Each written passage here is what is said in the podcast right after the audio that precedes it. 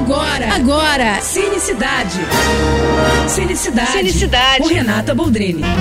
Oferecimento Telecine, seu momento cinema. Muitas emoções no cinema esse fim de semana e eu vou resumir em duas palavras, hein? Wakanda Forever. Pois é, chegou às telas a continuação de Pantera Negra. E eu vou te falar que você que amou o primeiro filme e se emocionou e sentiu muito com a perda do ator Chadwick Boseman, pode preparar o lencinho, viu? Porque Wakanda para sempre faz uma belíssima homenagem ao intérprete do herói que infelizmente, né, nos deixou em 2020. Chorei um bocado, viu, gente? É, e além da merecida homenagem, eu digo também que Pantera Negra cumpre o seu papel, né, de seguir o legado adiante, com muita ação, emoção, apresentando novos personagens do universo cinematográfico da Marvel, como Namor, por exemplo, aqui uma mistura de vilão, herói, anti-herói e os povos submarinos, né, a que ele pertence. As cenas de ação são realmente de tirar o fôlego. A trilha é mais uma vez espetacular e com uma música linda da Rihanna. E a turma de Wakanda, que a gente já conhece, se destaca muito bem, especialmente a irmã do Pantera, Shuri. Olha, não quero falar muito da história para não dar spoiler, né? Mas gostei bastante da sequência, gente. Claro que o Chadwick é insubstituível, né? E o filme nem tenta substituir também.